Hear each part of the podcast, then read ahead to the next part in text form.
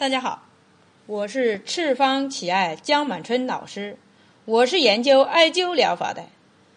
我的想法，人人都会艾灸，人人会使用艾灸来保健自己以及身边的朋友。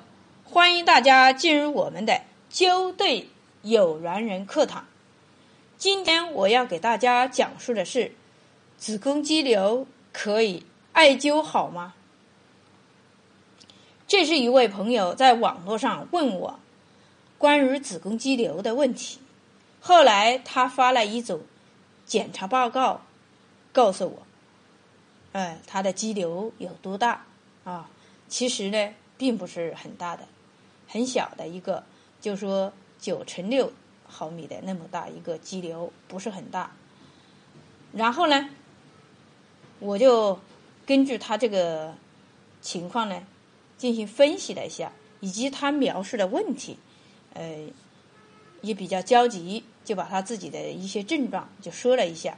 说了一下以后嘛，呃，我根据他这些情况进行分析，然后他问我，我这个肌瘤是不是大？太大了，好不好治疗啊？呃，我当时说大和小都无关系，只要。艾灸掉了，你心里就安了，是不是？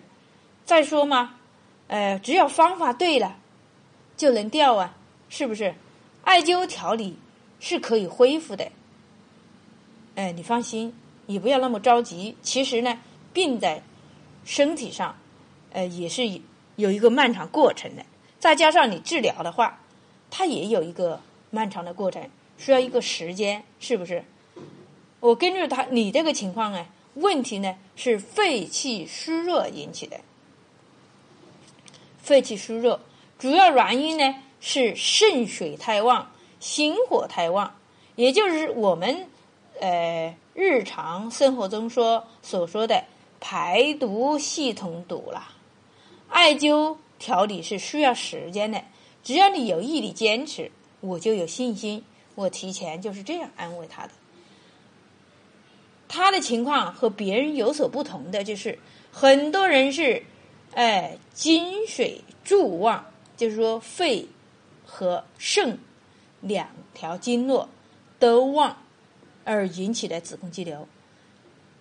别人都是这样的情况，而他呢是心肾不交引起的，肾水太旺了，心火也旺了。但是呢，他肺气不足，就出现这样的情况。作为我们中医辨证是需要上下都要流通，都要流通，而它是流通到中焦的时候不通。像心火也是一样，它上升然后再下降，下降到中焦的时候，哎，不通了，堵了。那么肾水也是一样，肾水肾水上升。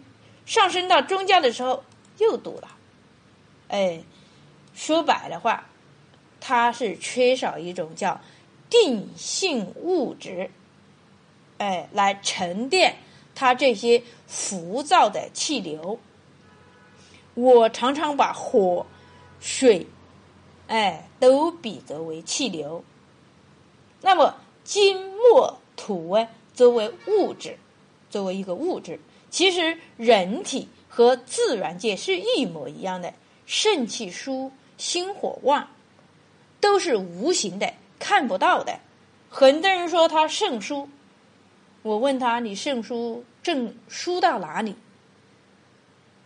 哎，到底疏在何处？但是都没有一个确定的方位。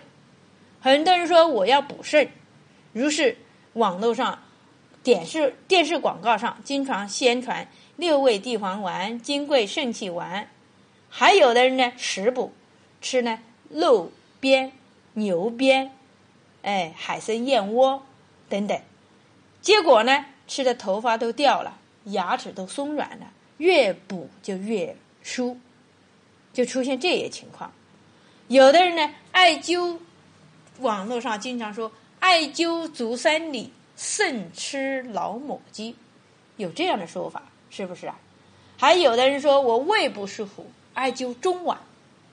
然后呢，他就出现，呃，艾灸足三里、艾灸中脘以后嘛，它会出现腰部呢酸、胀、痛等等恶心、想吐这些症状。哎，那为什么会出现这些情况呢？说明你灸的方法不对。哎，他是肾水疏的人，你去强壮他的胃土、脾土的话。他肾水就更少了，土克水的，知不知道？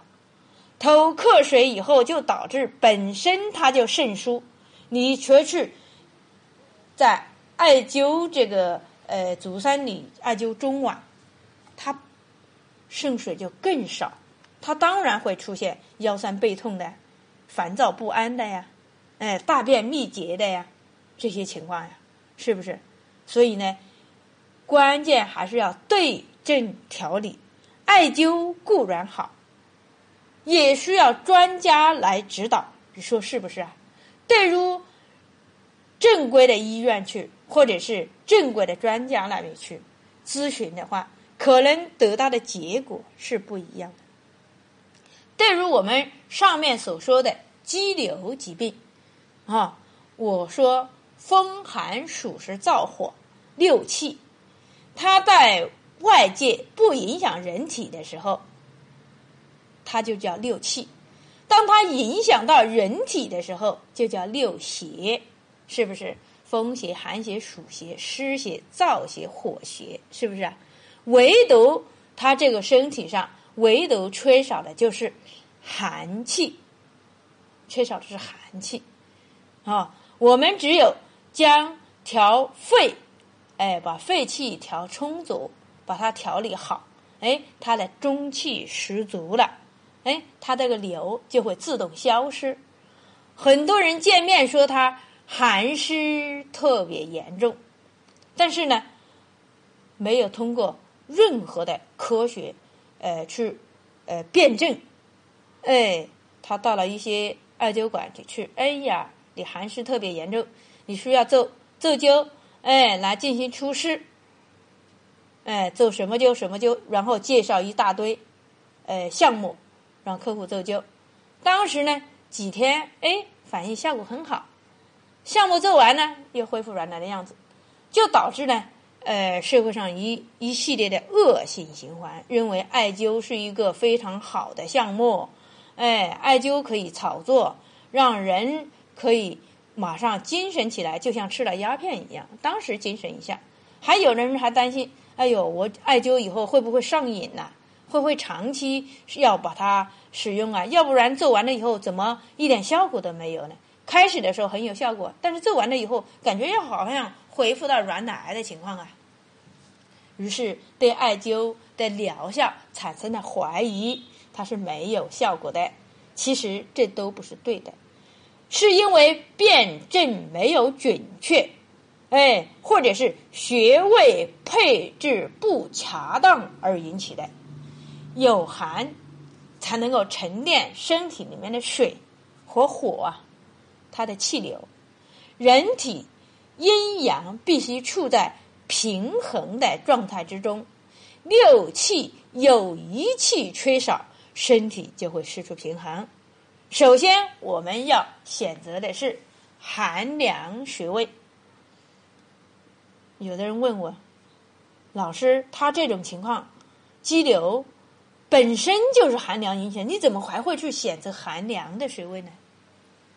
好，先大家，我刚才说过了，它是湿邪、湿气、湿邪和火邪的严重，那我们当然要用寒凉的穴位来。沉淀它呀，那么我们首先就选择的就是肺腧和中府这两个穴位。地面上的懒流，哎，懒气流升到空中的时候，是不是升到人群之中啊？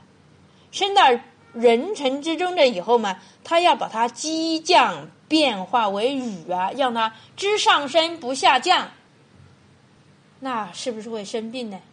是不是？就像我们现在天干的一样，哎，太阳光照射的特别热，但是呢，就是不下雨，这也是气候反常的一种情况啊，是不是？好，我们要把这种气流上升在天空中，然后让它降成雨，降成冰雹，哎，降落下来。肺其肺的功能，其中有一项是叫速降通调水道，不知道大家有没有那个看一下中医基础里面的那个五脏的五脏六腑的呃每个脏器的功能，它有哪些功能？好，我们艾灸这两个穴位就可以哎起到一个哎速降哎速降的。作用好，然后升降后就要立刻打开，哎，曲钮，打开曲钮，天地之间的曲钮，天枢这个穴位要进行哎排泄，哎要泄洪排涝，就说将这些上升中降为雨以后，让它通过大便小。小便把它排泄出来，我们艾灸呃天枢，艾灸呃膀胱枢，艾灸还有一个呃大肠枢，哎，把它排涝，排涝完了以后，我们想想，哎，心和小肠是相表里的，哈，阳气太旺，心火哎就会出现。你说小肠经太旺了。那么心经会不会出现虚弱呢？是不是阴阳它们之间也会失调的？那我们就要安稳神灵，心主呃尊主之官。那我们找到了心经的末穴巨缺，安稳神灵，脾和胃相表里，还有肾水太旺呢，胃土再旺。它也只是一个稀泥，土太湿的一样不生津呢，是不是？还要调剂他们兄弟之间的关系，比如说肛门呐、丰隆啊、肌瘤疾病和痰湿有关，化痰除湿，打击一下强盛的胃土。哎，肾水太旺，它只是阴阴盛呢，它阳也是衰的呀。所以我们也要顾及到一下艾灸那个中极呀、水道啊、大中啊这些穴位进行补阳啊。那我将阴肾过旺的一部分，呃，旺阴肾过旺的一部分，呃，把阳旺起来。这比如好比好有一比呀，一个人太累死了，那一个人呢却轻轻松松的就懒出病来了，这就是。呃，阴阳不平衡啊，那么阴太盛了，那阳是不是衰呢？那阳在那里天天不动，哦，一个人天天老是本来他可以活动的，他就喜欢躺着，哎，不愿意动，那不得病才怪呢，懒出病呢。你天天在太阳底下去晒一晒，活动一下，你看人是不是要精神些，好一些，气色也是不是特别，呃，颜色也红润一些呢？是不是？那么如此的调理，嗯。坚持三个月为一个疗程，长期坚持艾灸调理，只要有毅力坚持，我说过了，我就有信心。生命在于运动，好，那我们通过调理以后，人也要经常活动啊，睡觉也要按时啊，作息的时间也要准时啊，吃饭的时间也要准时啊，这些外界的原因也要配合好，以后。你才能够恢复到正常的状态之中。哎，你不配合医生治疗，医生怎么调调理好你的疾病呢？是不是？即便我们通过艾灸调理正常了，那也当然只能缓和一时啊，不能够呃长期这样啊，是不是？现在人就喜欢晚上一点到两点钟才睡觉，早晨呢十点十一点还不起床。你说这样的作息时间，那个五脏六腑也不好配合啊，是不是？他当然会蠕动减慢呢，他当然会懒惰起来呀，所以我们刺激他也也是需要时间的，是不是？好，今天我们的呃灸对有缘人课堂就讲到这里。欢迎大家关注赤方奇艾微信公众平台“赤方奇艾全拼”，欢迎大家关注江医生的个人微信平台幺五八九七二七二幺五三八。需要了解赤方奇艾系列产品的以及艾灸培训的，请联系我们的江经理幺八零七幺二零九三五八。好，谢谢大家，谢谢。